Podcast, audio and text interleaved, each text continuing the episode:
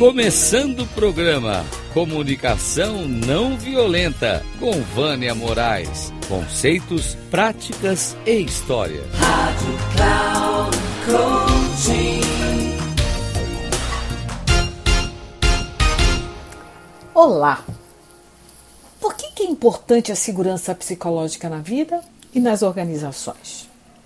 Bem, eu vou começar esse episódio falando um pouquinho da minha trajetória profissional. Ela se iniciou há muitos e muitos anos, mais precisamente há 45 anos atrás. Eu venho da última década, década dos baby boomers e posso dizer que o mundo corporativo já era bem tóxico, mas infelizmente não tínhamos voz.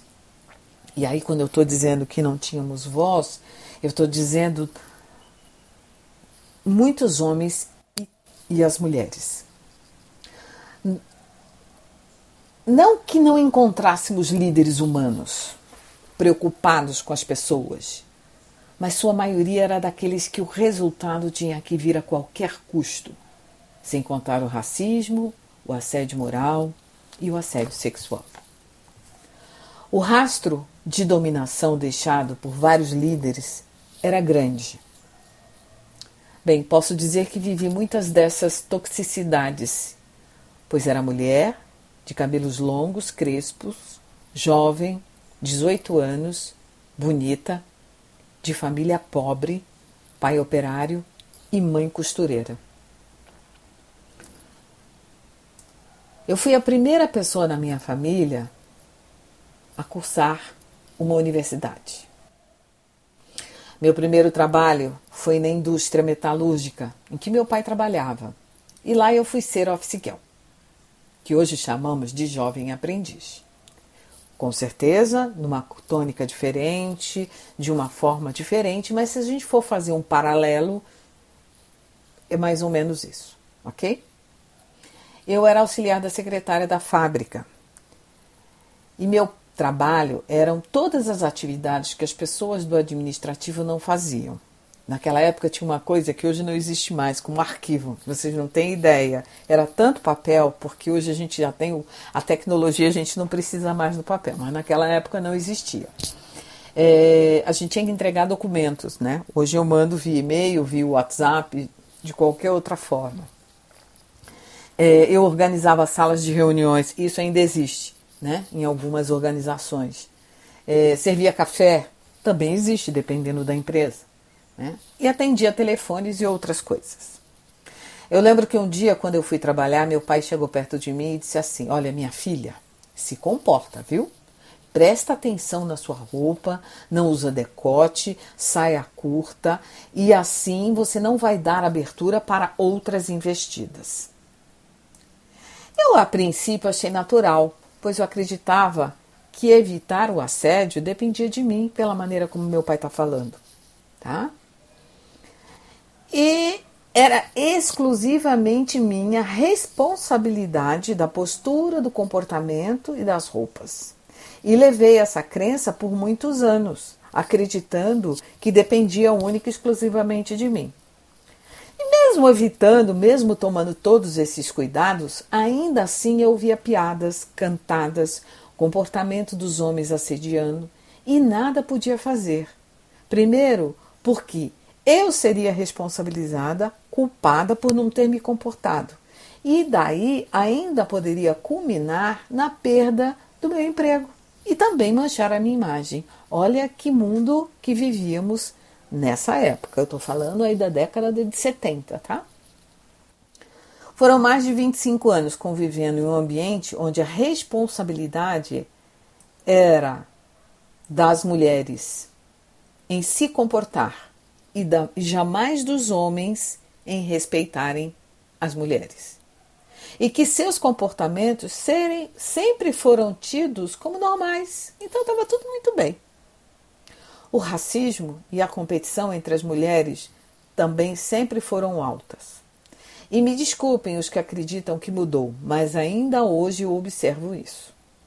Fala-se muito de sororidade, mas a competição ainda impera entre as mulheres. fala de ajudar ao próximo a dar as mãos para o outro se levantar ou outra se levantar, mas ainda assim vemos isso acontecendo. As pessoas que se ajudam fazem parte do mesmo contexto social, tá? da mesma classe, tá? E se a pessoa é executiva ou chega ao lugar de executivo, raramente ela ajuda o outro a subir. Olha só que interessante como a gente vê. Pode ser que em algumas empresas isso esteja, esteja mudando, mas na minha percepção, o preconceito ainda persiste em todas as instâncias. As pessoas que estão nas empresas não ajudam o microempresário ou uma pessoa autônoma para um projeto, mesmo sendo um amigo. Tá? Ele dá preferência para quem tem uma celebridade, para quem tem um nome, tá? É, porque elas têm medo de dar certo ou de não dar certo, principalmente, né, e seu lugar ser ameaçado. Bem, as multinacionais e as empresas de grande porte, elas trabalham com aqueles que são celebridades, mesmo que o microempresário faça a mesma coisa.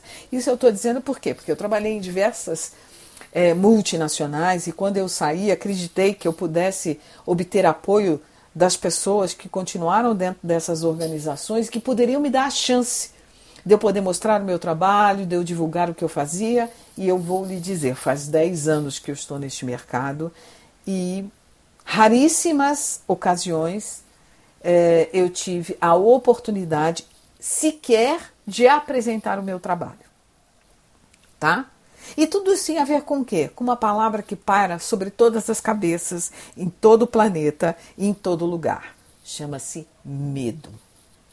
O ser humano, de um modo geral, tem medo até mesmo da sua própria sombra. E quando ele diz que ele não tem medo, é uma forma de se defender porque quando ele diz que ele não tem medo, ele ataca.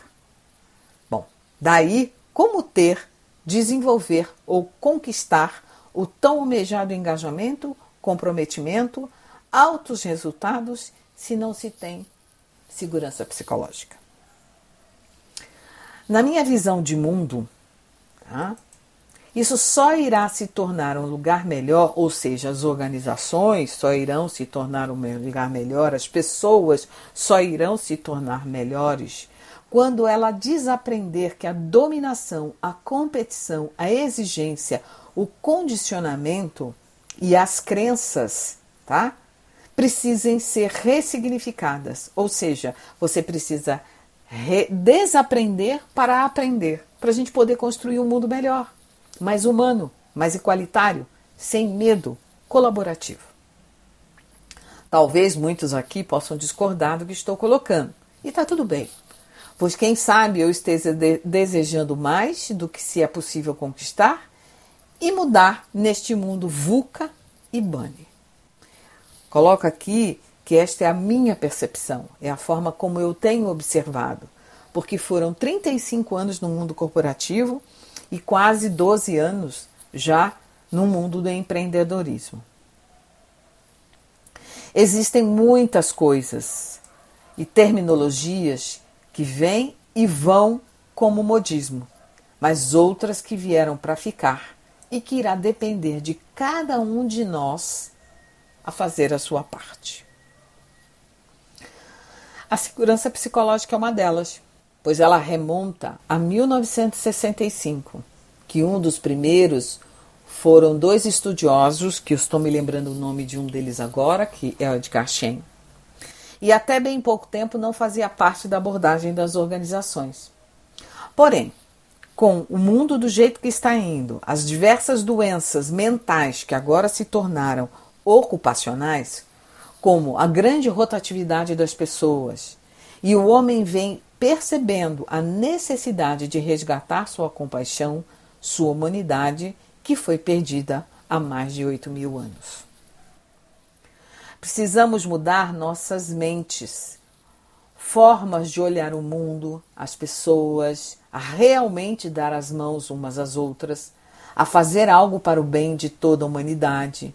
E o que tem me surpreendido é a cada dia poder encontrar mais pessoas que também desejam esse mundo mais humano, amigo e qualitário, apesar de todas as guerras, intrigas, informações falsas, críticas, julgamentos, medos e vergonha.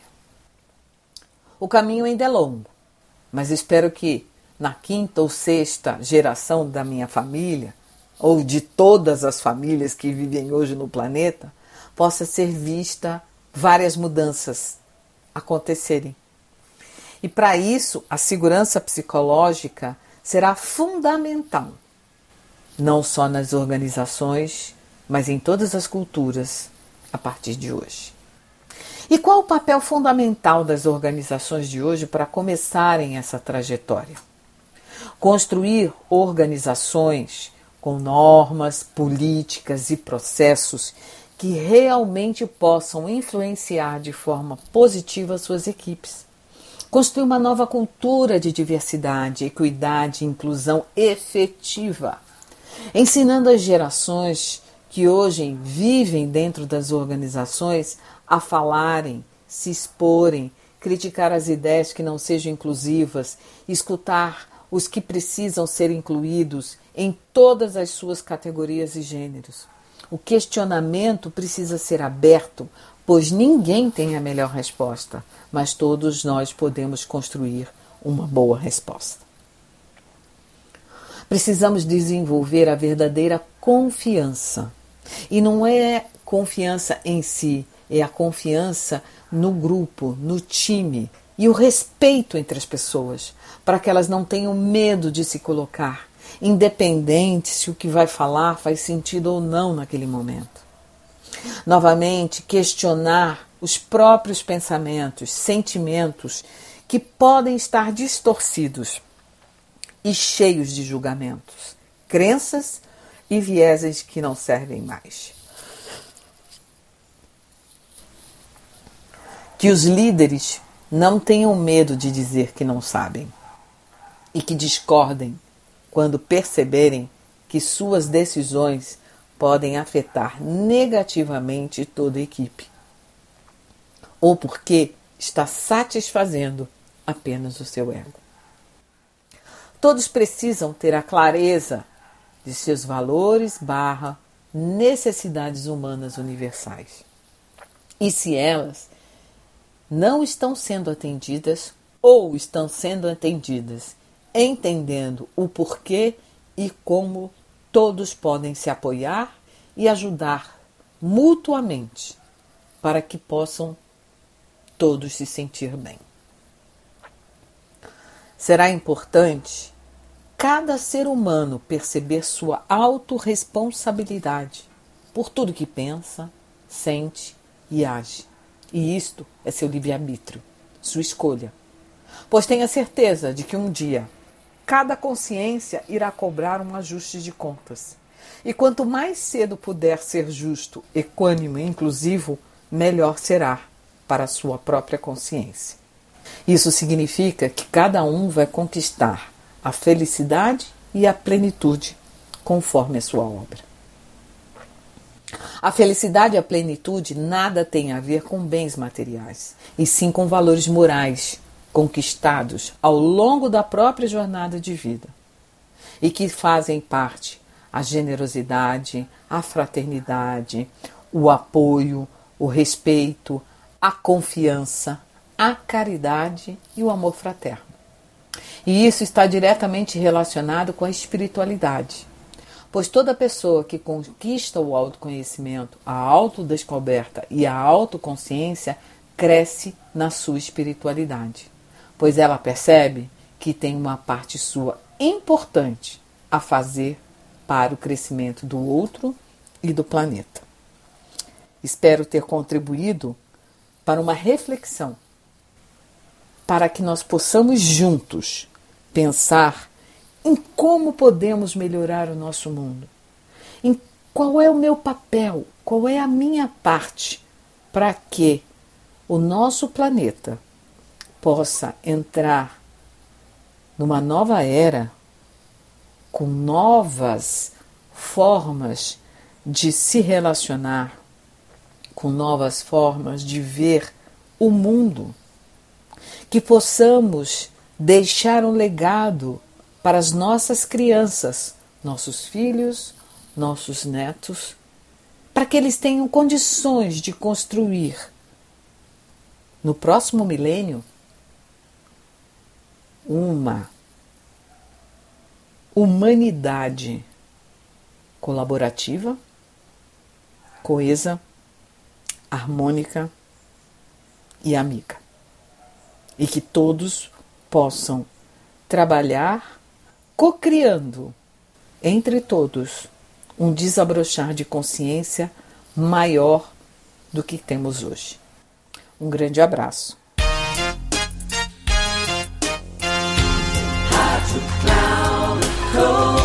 Chegamos ao fim de mais um Comunicação Não Violenta com Vânia Moraes. Conceitos, práticas e histórias. Rádio Cloud Coaching.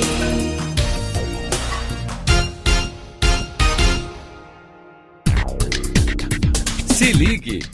Comunicação não violenta com Vânia Moraes. Conceitos, práticas e histórias. Você ouve sempre às quartas-feiras às 11 da manhã, com reprise na quinta às 15 horas e na sexta às 18 horas, aqui na Rádio Cloud Coaching. Acesse o nosso site radio.cloudcoaching.com.br e baixe nosso aplicativo na Google Store.